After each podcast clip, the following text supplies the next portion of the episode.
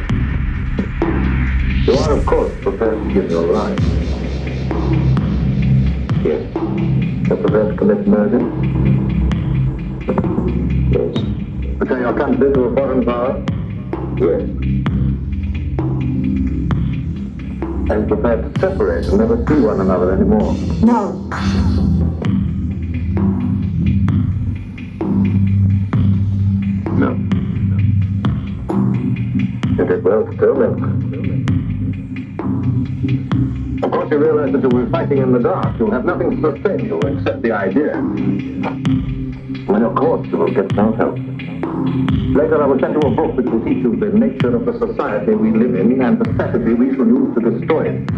But you get no information about your own organization. When you receive orders, they will have come from me. I assume that you have some kind of hiding place. Yes, the room over a gun shop. We go there Sundays when we can. Let's read,